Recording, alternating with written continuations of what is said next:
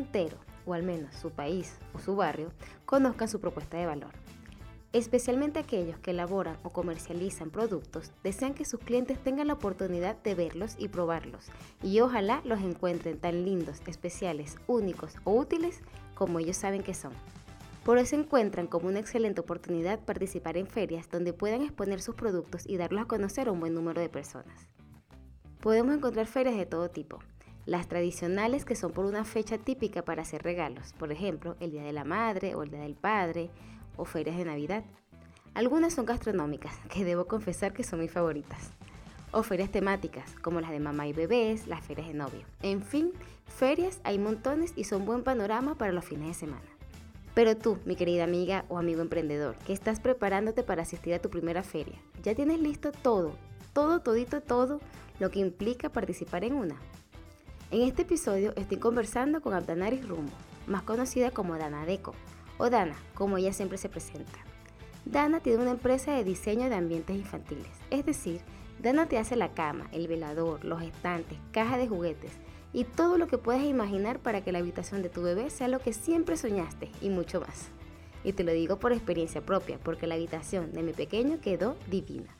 En los años que tiene Dana con su empresa, ha asistido a muchas ferias que han servido para promover sus productos y ambientes infantiles y hoy nos viene a revelar sus secretos para que puedas asistir a tu primera feria y no morir en el intento.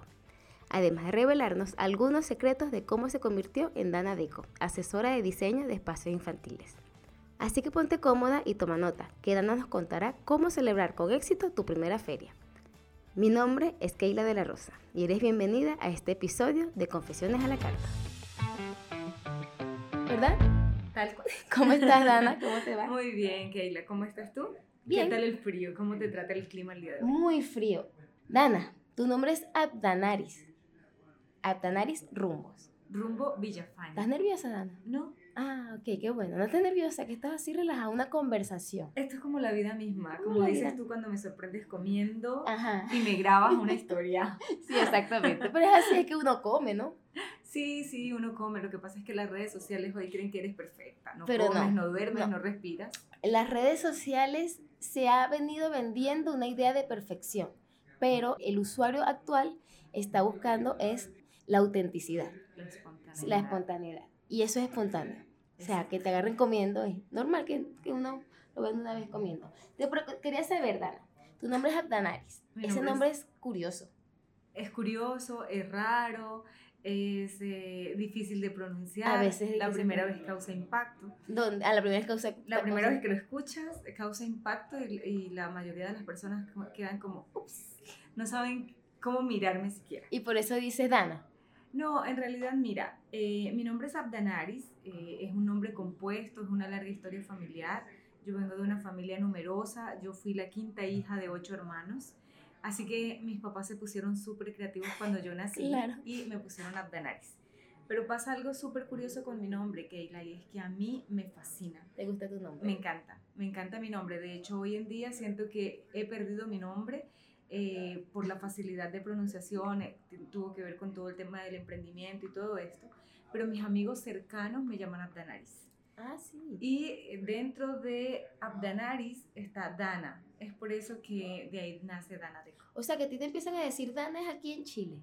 En realidad sí, Keila, en Colombia todo el mundo me decía Abdanaris. Qué, qué gracioso. O sea, no, eh, compañeros de universidad, todo el mundo me llamaba Abdanaris. ya. ¿Y por qué decidiste usar este, o sea, llegaste y dijiste, bueno, voy a, voy a emprender y vamos a, vamos a, más, adelante a hablar sobre tu emprendimiento, este, mm, que lo, lo llamas Dana Deco, eh, y fue justamente porque pensaste, no, bueno, vamos a buscar que sea una parte de mi nombre, que sea Dana, y Deco, bueno, porque es, la- es parte de lo que tú haces. Bueno, llegar a ese nombre, Dana, fue súper difícil porque yo en realidad al principio quería ponerle Abdanaris a mi emprendimiento. Pero, como te digo, es- no es un nombre fácil de pronunciar, es un poco difícil, cuesta un poco hacerte la idea, toca deletrearlo más de una vez. Entonces, cuando pensamos en el emprendimiento, yo decidí eh, buscar dentro de mi nombre qué palabra podía formar y estaba Dana, Ah, curiosamente. qué lindo. Esta, sí, quedó muy. eh, Dana Deco, hace un juego de palabras. es Exacto. lindo. Oye, eres de la costa de Colombia. Caribeña 100%. como yo, como yo, yo soy de Venezuela, rica el Caribe. Así, playa, brisa, mar y folclore. Claro, mucho de eso. Oye, y tienes ocho años aquí en Chile. ¿Migraste a Chile por qué? Mira, Keila, nosotros migramos a Chile eh, porque a mi esposo lo trasladaron. Él trabajaba en una compañía de telecomunicaciones. Llegamos a Chile hace ocho años, por tres meses en realidad. Ah, ok. Eh, él venía por un proyecto específico, eh, iba a durar tres meses y llevamos ocho, ocho años. Tres meses, ocho años. ¿Y cómo fueron los primeros años aquí en Chile? Mira, al principio era eh, todo expectante, ¿no? O sea, cuando llega el tema de vamos a Chile por tres meses, mi esposo vino a Chile y estando los tres meses le dicen, oye, te puedes quedar tres meses más y tres meses más. Y bueno, ahí cuando ya llevábamos seis meses, dijimos, no, esto va para más largo y decidimos que yo viniera a Chile. Ah, él se vino primero. Él vino primero, yo seguía trabajando en Colombia. ¿Tú trabajabas en qué en Colombia? Yo soy ingeniera informática de profesión. Eh, yo estudié diseño y decoración por hobby. Ah, Jamás pensé que se convertiría en mi top one. Top one. Eh, yo soy ingeniera, ingeniera informática. O ingeniero en sistemas. O ingeniero en sistemas. Nosotros le llamamos ingeniero en sistemas. Sí. En Chile se conoce como ingeniero informático. Ya. Eh, yo trabajaba en Colombia, ejercía un cargo ejecutivo, tacones, falda, pelo cepillado, uñas pintadas y vamos para la oficina. Y eh, cuando pasa todo este proceso de que mi esposo empieza a alargar eh, su estadía en Chile, decidimos migrar. Yo llego a Chile, efectivamente, éramos muy pocos migrantes. yo, cuando yo llegué, fue un poco complicado el tema del trámite de los documentos porque yo, siendo profesional, obviamente no quería ser dependiente de mi esposo. Y fueron tiempos difíciles, en realidad. A mí me costó muchísimo, ya que estamos aquí confesando cosas. confesiones a la carta, confiesa, que eso es lo que quiero escuchar, confesiones. Confieso que me costó muchísimo, que adaptarme fue durísimo para mí porque estaba sola, porque no teníamos amigos, porque mi esposo iba y ocupaba todo el día, su día en la oficina, y yo literalmente desayunaba y era libre. Confieso aquí que tomaba las micros, tomaba el metro y me iba desde el principio hasta el final de la ruta eh, para conocer. Me metí en todos los lugares a punto de que una vez un conductor me dijo, no, no la puedo dejar bajar acá, hagamos el retorno porque estaba en un barrio, según él, un poco complicado, pero yo simplemente, Keila... ¿Quieres conocer? Quería conocer, yo me subía en el bus, en la micro, y hasta donde la micro terminara su recorrido y de vuelta, porque no tenía nada más que hacer. Así que bueno, eh, en algún momento de mi vida, en estado de desesperación, te juro, quería salir a la esquina de mi casa y decirle a la gente que pasaba, Señor, ¿usted quiere ser amigo mío? Señora, ¿usted quiere tener amigos? Porque a ese, ese, punto estaba. A ese nivel. ¿Y qué hiciste entonces como para empezar a, a conocer, a, hacer un círculo de amistad? Bueno, eh, llamé a una amiga que tenía en Colombia y eh, que ella era extranjera en Colombia. Le digo, ¿tú cómo hiciste para insertarte en la sociedad en Colombia? O sea, ¿cómo lograste tener amigos en Colombia? yo, amante de las manualidades, de la pintura y de todas estas cosas, ella me dijo, no, yo lo que hice fue que empecé a incorporarme a gimnasio, a hacer clases de manualidades y yo tomé nota al pie de la letra. Al día siguiente me recorrí Santiago de principio a fin buscando dónde se hacían clases de manualidades. Ah, te empezaste haciendo clases de manualidades aquí pero tomando las clases. Claro, yo lo que quería era eh, conocer, conocer gente, yo quería hablar con la gente, yo quería tener amigos. Yo soy súper amiguera, esta es una cosa que desde niña he sido así. Eh, me encanta ser amigos, me encanta ser sociable, me encanta hablar con la gente, me encanta tener tema de conversación. Yo voy en el metro y hablo con la gente. Eh, yo llego al mall y a todo el mundo quiero ayudar. Entonces yo en ese momento que hice me fui a estos lugares donde se tomaban clases de manualidades y aunque lo que enseñaban en ese momento yo ya lo sabía porque yo hace muchos años hago manualidades porque tuve una mamá súper manual, eh, yo vengo de una familia de profesoras, entonces eh, mis tías, mis hermanas, mi abuelita, todos en mi familia eran profesores. Eh, de allí entonces, que bueno, yo también fui profesora. Ah, también También fui profesora. Entonces, bueno, me fui a tomar clases de manualidades simplemente para hacer vida social. Y ahí poco a poco empecé a incorporarme en la sociedad. Eh, digo yo así en la sociedad porque empecé a tener amigos, claro. que para mí era lo más importante en ese momento. Y luego después de todo este trámite que, por el que pasamos todos los extranjeros, en el que tú tienes que hacer tu documentación y estar legal en el país, empiezo a trabajar en una empresa de eh, ingeniería. Ellos tenían todo que ver con la parte topográfica y yo allí me incorporé en esta empresa para hacer soporte de sistemas. Ya. Es así, así fueron mis primeros ¿Cuánto tiempo años. estuviste allí? Mira, yo en este lugar estuve a- alrededor de dos años, pero durante toda mi carrera profesional como ingeniera, yo siempre ocupé cargos ejecutivos eh, en todo lo que tiene que ver con la parte de ingeniería como tal. Fui asesora comercial, fui, hice implementación de software. Jamás me fui dentro de la ingeniería por lo que tiene que ver con el soporte a usuarios. Ya, ya aquí empezaste. Y aquí hice soporte a usuarios, entonces para mí fue como Un cambio también. un cambio radical. Dana, entonces de este mundo ejecutivo en el que tú estabas acostumbrada en Colombia con tacones y cabello cepillado, como dices tú, este, empiezas a hacer decoraciones infantiles. ¿Por qué ese cambio? ¿Por qué ese, ese salto a la decoración infantil? Bueno, mira, en realidad Keila, yo toda la vida desde niña dije que yo quería ser empresaria. Ajá. Lo que no sabía eran las implicaciones que eso tendría. Claro. O sea, cuando tú, cuando yo era niña decía, yo voy a ser empresaria, y yo me imaginaba a la empresaria así, súper ejecutiva, con mucho dinero, viajando alrededor del mundo.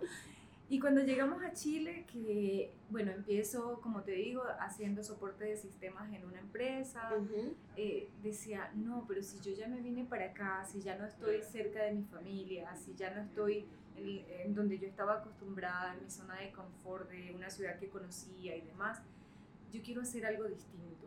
En Colombia es súper común que se arregle o que se ambiente eh, el espacio para los niños.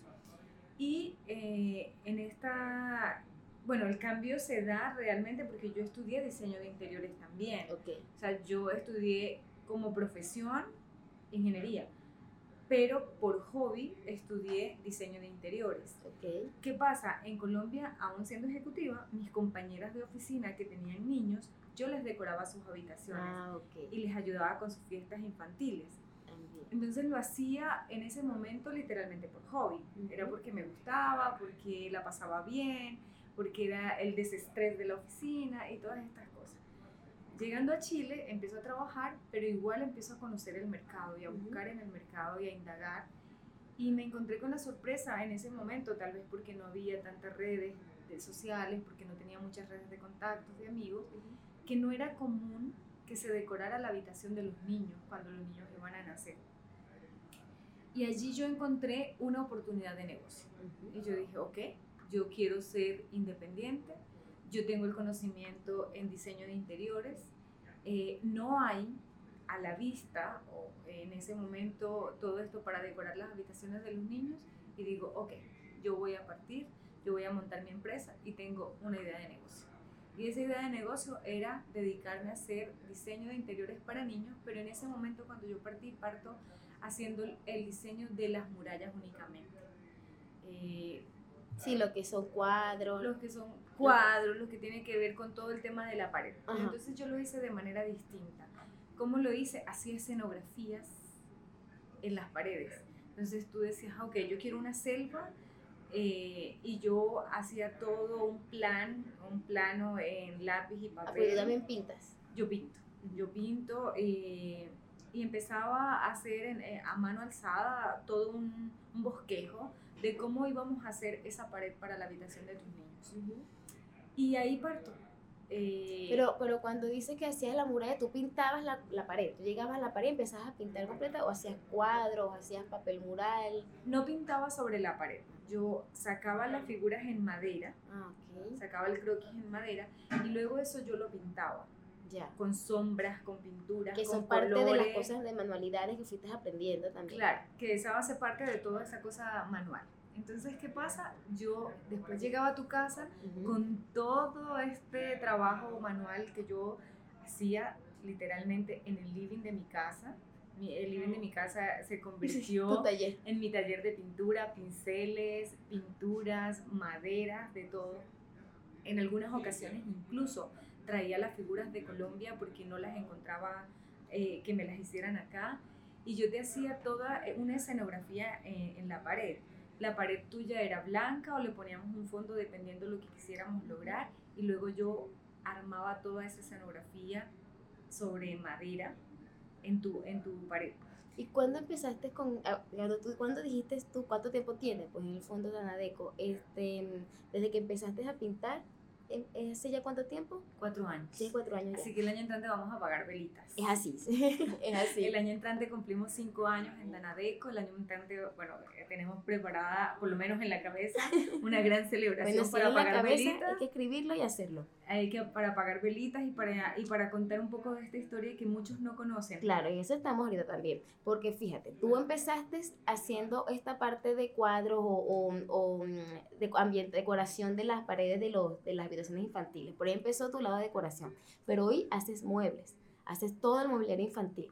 Aquí tuvo que haber pasado uno o muchísimos procesos de reinvención de tu, de tu proyecto. ¿Cómo pasaste de la pared y a lo que es ya hoy en día que, que, haces la cama, haces el mueble, hace de hecho la, los muebles del cuarto de mi bebé son tuyos y de pronto la cama. Este, cuando ya vayamos a, a pasar a look de, de, cuna a cama, tú la vas a hacer. Eh, ¿Cómo pasaste de eso? ¿Cómo pasaste de que ya no, están, ya no vamos para las murallas nada más, sino que quiero hacer una cama, quiero hacer un velador, quiero hacer un, una caja de juguetes, un estante? Bueno, mira, Keila, todo, yo creo que todos los que emprendemos nos vamos reinventando y, y esto es un, una cosa que no para. Tú todos los días te levantas, todos los días tienes una idea, todos los días tienes que innovar, todos los días tienes que vender, todos los días tienes que hacer muchas cosas. Entonces, ¿qué ha pasado en estos cuatro años? Han sido cuatro años llenos de aprendizaje, así que para los que están emprendiendo hoy, eh, no se preocupen, esto es así, esto es como una montaña rusa, el vacío se siente en la mañana, de repente en la tarde te sientes así heroína y de pronto al rato, bueno, esto nos pasa, pero el proceso cómo se dio? Se dio que obviamente, eh, bueno, yo tengo un equipo de maestros, todos chilenos, la única extranjera en mi grupo de trabajo soy yo. Eh, y me di cuenta del talento que ellos tenían eh, para, para, el tema de, de, hacer los muebles y del conocimiento que yo tenía para hacer el diseño de, del espacio como tal. Porque más que los muebles, yo lo que hoy en día hago es todo un diseño de un espacio para ayudarte a ti como mamá a optimizar ese lugar para que tu hijo esté en un lugar confortable, para que tu hijo esté en un lugar donde tiene todo lo que necesita para leer, para dormir, para jugar, eh, en un espacio único para él, de acuerdo a lo que tú tengas disponible, porque date cuenta que cada día los espacios son más pequeños o hay pocos afortunados que tienen un espacio gigante, entonces no, no hay cómo optimizar ese espacio. ¿En qué momento me doy cuenta yo que podía hacer un poco más? Cuando empecé a llegar a, a, las casas y me preguntaban, oye, ¿y tú me puedes ayudar con esto? Oye, mira, yo tengo unos niños, pero eso empezó, eh, todo partió porque una amiga muy cercana a la que yo le había hecho la decoración para sus murallas. De aquí. De acá, ella también es chilena, nos conocimos en un restaurante. Eh, me dice, nos vamos a mudar de casa, necesito los muebles para mis niños y me gustaría que tú me ayudaras con eso. Y allí partió eso, fue como clic yo, ah, ok, es que no solo puedo hacer la muralla, también puedo, ya nos bajamos, como decimos por ahí, y empezamos con todo este tema del mobiliario. Y hoy en día yo siento que Danadeco lleva cuatro años y es como si hubiera tenido cuatro empresas. Hoy no nos parecemos eh, en nada, seguimos conservando nuestros valores, seguimos conversando la estética, seguimos conservando la esencia de Danadeco, que es llegar a cada uno hacer especial su lugar. Y hablándonos en ese punto, ¿cómo definirías tú hoy a Dana Deco? Dana Deco eh, lo definiría como ese lugar donde tú encuentras todo, una solución para que tu niño tenga todo lo que necesita. Eh, nosotros eh, dividimos nuestro Danadeco en dos dentro de una misma solución y es te puedo ayudar a optimizar el espacio y además te puedo asesorar qué necesita look, por ejemplo, en esta etapa para aprender a explorar, para el equilibrio, porque lo que no te conté, y solo te hablé de mi ingeniería, y es que yo fui docente muchos años, muchos, muchos años. Entonces, hoy Danadeco, parte de la experiencia que yo tengo o el conocimiento que adquirí con el tema del comportamiento de los niños, con las necesidades de los niños, porque aunque hoy en día todos me preguntan, Dana, ¿cuántos niños tienes? No, no tengo niños, pero ¿cómo? No puede ser. sí, sí puede ser. Eh, mi conocimiento está en todo esto que yo aprendí. ¿Tú fuiste docente eh, antes de ser ingeniero ah, para tu carrera? Sí. Esto de la juventud solo es apariencia. Pero, no, pero estamos en la misma. ¿Qué estás hablando? Esto, de la, esto, fue un año una cosa, otro año la otra, y fue así, todo muy rápido. Eso, eso fue así. Sí, antes de, antes de ser ingeniera, yo fui, bueno, yo me formé en un colegio en donde yo hice, haz de cuenta, como dos carreras al tiempo. Y era, llevaba mi colegio de bachillerato o secundaria, como dicen acá, y a la par iba haciendo todo esto para ser profesora. Ya, en el mismo colegio, sí. En el mismo colegio. Así como una especialidad, como un técnico o algo así. Claro. Y era... Colegios técnicos, creo que lo llamaban. Era, era un colegio, o sea, donde pasabas demasiadas horas, pienso yo ahora en, en, mi vida, porque entrábamos a las 6 de la mañana, salíamos a las 4 de la tarde, teníamos muchas materias.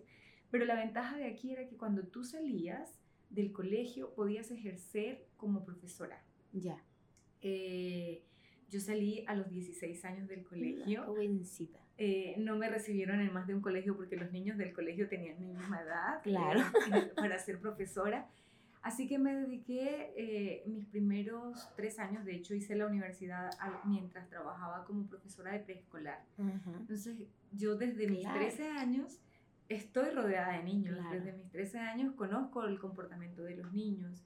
Desde los 13 años eh, conozco... Dice de los 13 porque es cuando empezaste a esta, como esta especialización en, en el colegio. Claro, ya. claro, porque... Eh, porque te graduaste a los 16. Claro, al, duras tres años mientras estás en el colegio, se llaman prácticas docentes. Y ahí estabas ya con niños. Y ahí ya estaba con niños, iba a los colegios, yo era la profesora, preparaba todo el material. Obvio, y ahí tiene toda tu experiencia de cómo, no sé, porque bueno, cuando uno es papá, la experiencia de niños es cero. Y en mi caso, este, hay muchos que tienen sobrinos y, y los ven crecer, y, pero mi experiencia de, de, papá toda, de mamá toda, ha sido con Luke.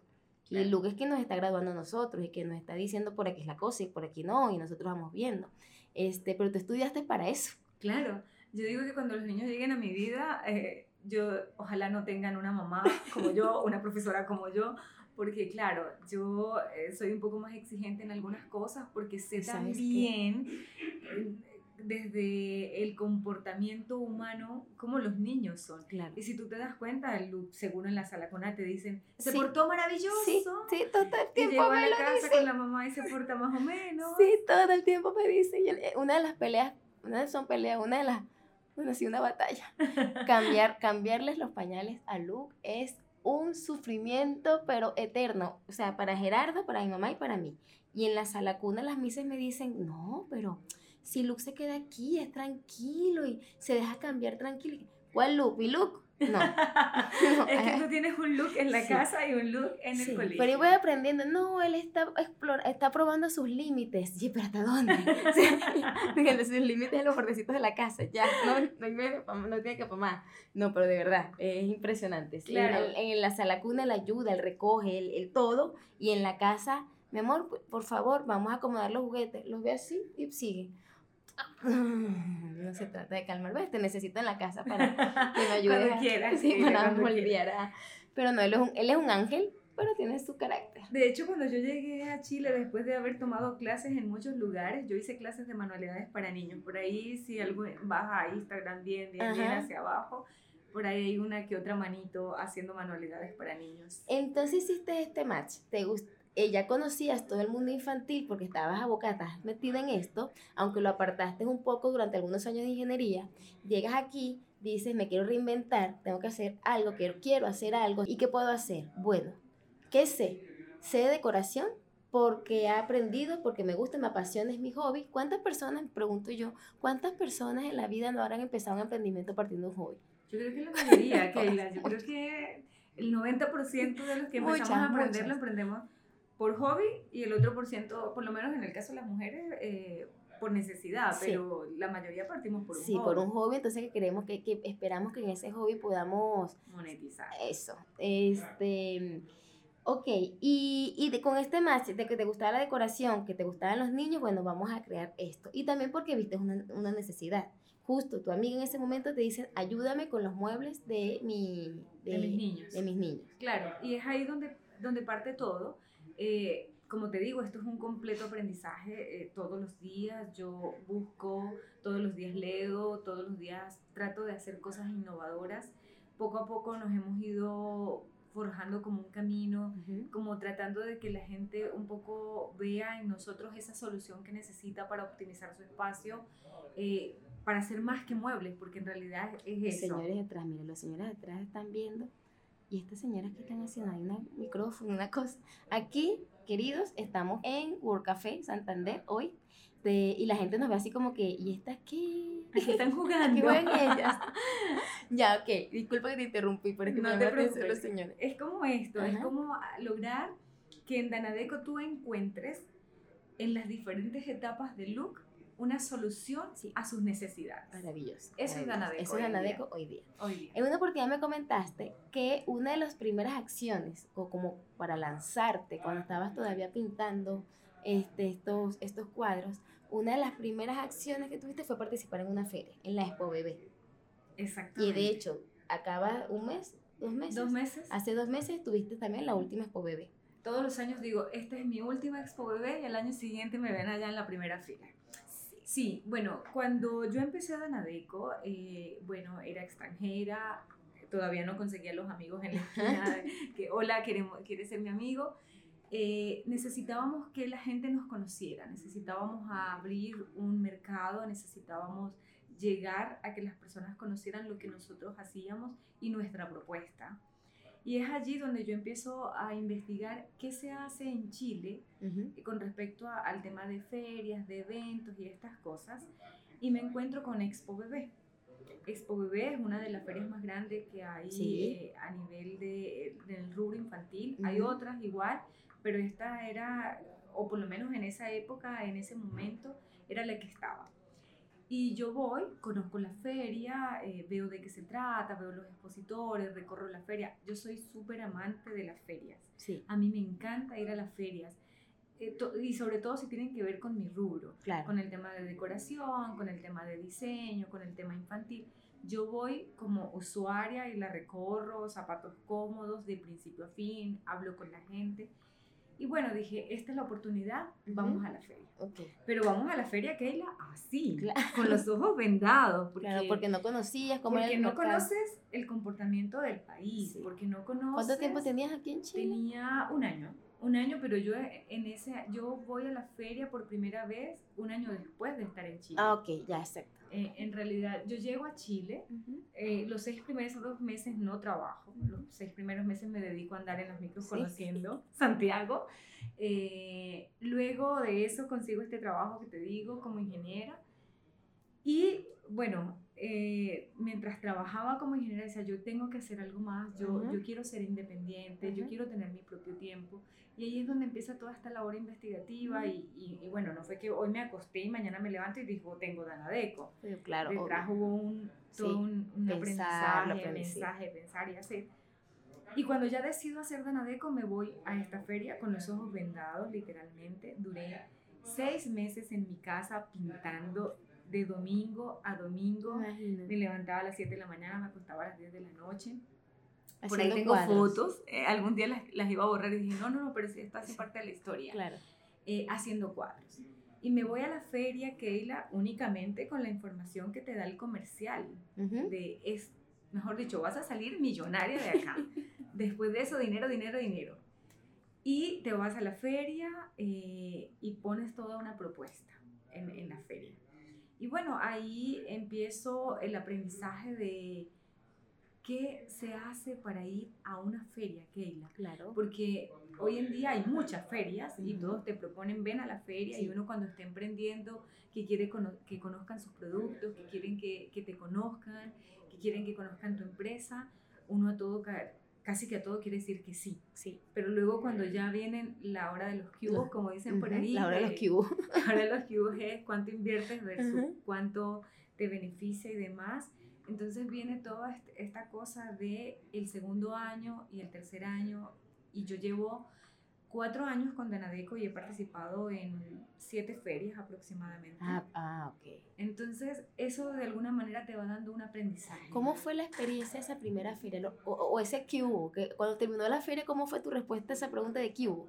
Bueno, eh, la primera feria fue gratificante en la medida en que llegas a un lugar con los ojos vendados, como te digo, con una propuesta diferente además, de, llena de explosión color caribe, eh, en un país donde el color es un poco más tranquilo, en donde no hay esta explosión, por lo menos hace ocho años atrás no, Keila, de color, color, color, color. Y como yo, y yo toda caribeña, entonces imagínate, naranja, amarillo, verde y todos los colores del arco iris.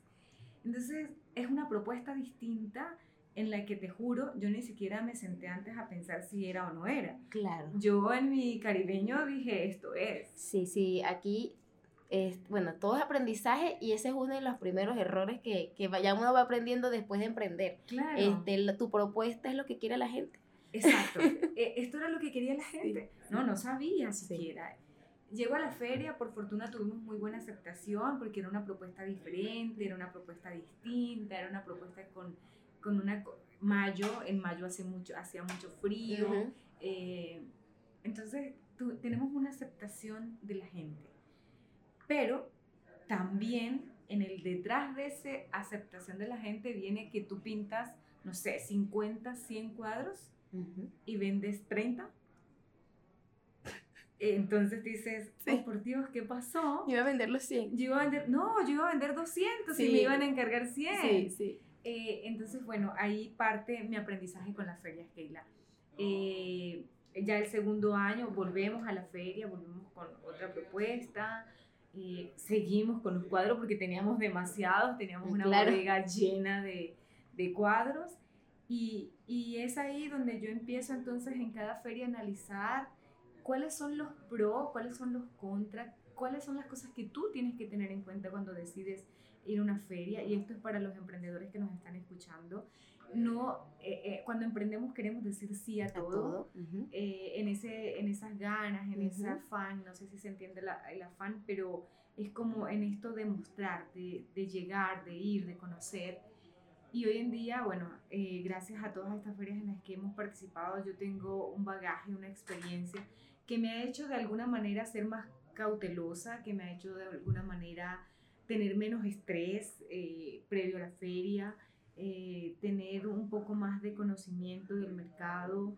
Claro, ya tienes, ya tienes siete ferias en tu haber que ya has participado, este, ya cada una la afrontas de una forma distinta. Claro, eh, cada, cada, feria, como, como cada proyecto que uno hace cuando emprende, es un mundo, ¿no? Es un mundo para explorar, es un mundo para conocer pero yo creo que la experiencia hace que uno lo vaya haciendo cada vez mejor. Claro. Y que vayas creciendo y que hoy en día parte de eso es mi interés de repente de empezar a compartir con otros emprendedores este conocimiento que yo tengo. Sí, porque entiendo que también las hay personas que te preguntan cómo participar en una feria, qué se hace, qué debo hacer, qué debo considerar y estás preparando un taller para eso. Sí, eh, bueno, el taller lo estoy preparando básicamente porque muchas personas me llaman me, me dicen, oye Dana, es que yo quiero ir a esta feria, ¿tú qué opinas? Oye Dana, mira, eh, yo, yo ya me inscribí en esta feria, ¿tú qué me aconsejas?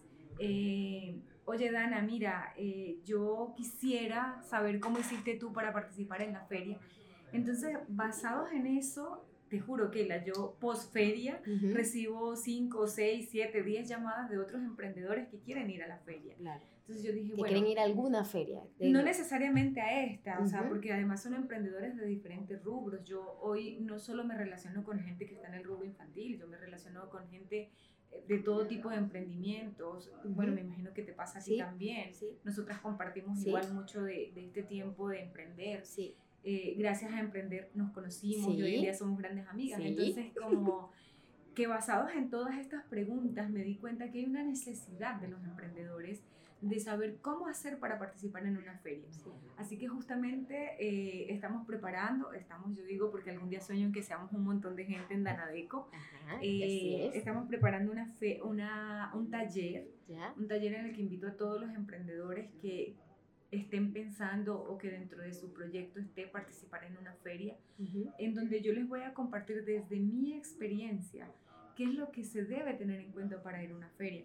Porque es que una vez o sea, esto es varias etapas que tú tienes que considerar, partiendo de tomar la decisión de cuánto vas a invertir, de a dónde lo vas a invertir, de cuál es la feria que te conviene. Pero una vez pasa esta etapa en donde ya tú dices, sí, ok, yo voy a X feria, ¿qué hacer para durante ese proceso y qué hacer post sí, feria. Porque hay un stand, porque hay un tiempo que tienes que dedicarle a eso, si vas a tener una persona que te ayude o no, si tienes una decoración, si a comer. Es de todo. Eh, bueno, te confieso que el primer año no comimos. O sea, yo recuerdo que salíamos de mi casa a las 7 de la mañana con una camioneta cargada de cosas y volvíamos a las 11 de la noche porque justo cuando tú te vas a comer la manzana llega, un cliente. Entonces todas estas variables y todo lo que tú tienes que considerar cuando vas a una feria es lo que queremos compartir en este taller. Maravilloso. Ahora, para adelanto, como para tener un bocadito de este taller, ¿nos puedes dar tres recomendaciones que te va a tomar un, que va a considerar una, un emprendedor, cualquier persona que quiera participar en una feria? O tres recomendaciones. para, para, para que él decida, para antes de tomar la decisión de ir a una feria. Ok. Bueno, eh, en términos generales, yo creo que la primera y la más importante de todas, Keila, sin duda, es que tú tienes que ir a una feria que sea de tu segmento.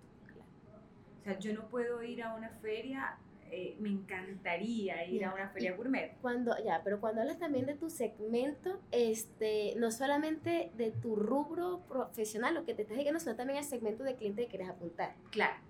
Eh, eh, y es las dos cosas, siendo en este, en este instante las dos igual, ¿no? Eh, equidistantes en, en importancia. Tú tienes que ir a una feria que esté dedicada al segmento que a ti te interesa, pero además que sea del rubro que tú tienes. O sea, yo hago muebles. Amo ir a la, al mercado de Paula, pero no voy a ir al mercado de Paula como expositora. Al mercado de Paula yo voy sí. como audiencia. Exacto. Entonces, es, es eso súper importante. Lo segundo es que tengan súper claro los emprendedores que las ferias son una vitrina. A la feria tú no vas a volverte millonario, a la feria tú no vas eh, ojalá vendiéramos todo lo que tenemos el día que llega, vamos a la feria. Hay que ir con la mentalidad de que la feria es una vitrina. Sí, vas a hacerse ver. Vas a hacerte ver. Entonces, lo primero es que tiene que ser de tu segmento, de tu rubro, a lo que tú estás apuntando. Y lo segundo es que las ferias son una vitrina. Una vitrina para que otras personas te conozcan, para conocerte con otros emprendedores, para tener otro tipo de relación. En mi caso especialmente, yo no tengo una tienda física actualmente hoy en día. Todavía. Todavía no tenemos una tienda física. ¿Y madera?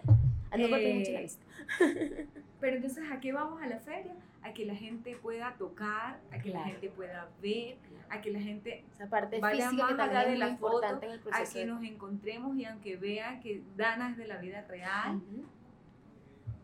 Y eh, lo otro es, eh, y lo tercero, definitivamente, Keila, es ir con productos acotados, con una muestra no te puedes sacar toda la producción para la feria. Claro. Una muestra para que la gente conozca lo que haces. Claro. no, no irse a abocarse a hacer 500 cuadritos para... No, de ninguna manera, no. Por favor, yo eh, les comparto mi experiencia, así que no. Es una muestra. ¿Para qué? Para que la gente conozca lo que tienes, para que la gente vea lo que, lo que tú estás haciendo eh, y puedas de allí partir a hacer a pedidos y demás. Pero no es hacer la importación en el caso de la que importan millonaria, porque no es. Ya, perfecto, Dana. ¿Y cuándo vamos a tener este taller? Mira, estamos programando para la última semana de agosto eh, aproximadamente tener este taller. Estamos esperemos que este capítulo salga antes de agosto. Antes de, yo creo que sí, sí sale, sí sale. Eh, estamos eh, pensando en la última semana de agosto tener este taller. Estamos ya eh, ultimando detalles en, en, cuanto a la ubicación, el horario, vamos a preguntar igual a través de las redes sociales eh, porque esto está dirigido a los emprendedores y dentro de mi Danadeco hay muchos emprendedores que nos siguen, entonces apostándole allí a ellos, a los que deseen emprender, porque también muchas mamás yo me encuentro como, Dana, ¿cuál ha sido tu experiencia? Yo quiero emprender en esto y me convierto no solo en la asesora de la habitación, sino en la asesora de, del emprendimiento. De un sueño nuevo que está de un nuevo sueño que está por florecer. Así que básicamente eso, que Muchas gracias, Ana. En la boutique de la mesa, sabes que te vamos, vamos a estar allí full, full, full, porque la boutique de la mesa está muy abocada a los artesanos. En mi caso son los artesanos, todos los que están dedicados al home deco. Este, pero muchos de ellos usan también las ferias como vitrina. Y sé que les va a ser súper interesante y súper importante para ellos participar en ese taller. Bienvenidos todos, allá los espero con los brazos abiertos para que les pueda compartir mi experiencia, porque básicamente allí es donde estamos abocando el taller, en esta experiencia que he tenido. Perfecto, Dana. Dana, y como última pregunta que la, la voy a incorporar ahora en todas mis entrevistas. Completa esta frase. Yo confieso que ¡Wow!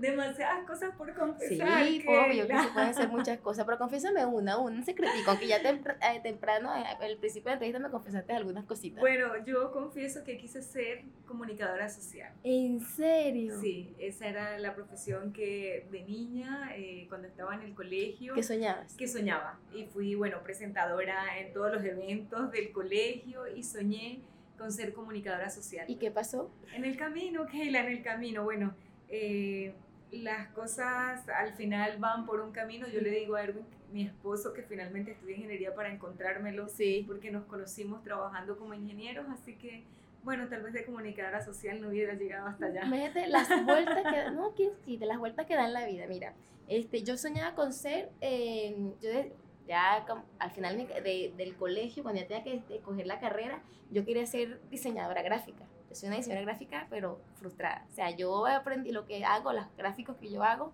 este, porque yo más o menos voy viendo, me veo un tutorial o algo, mucho autoestudio, entonces agarro Photoshop, un Illustrator. Ahorita que edito los audios en, en, en Audition, en, yo soy fanática de Adobe este, y mira que ahorita estoy como comunicadora social en estas entrevistas.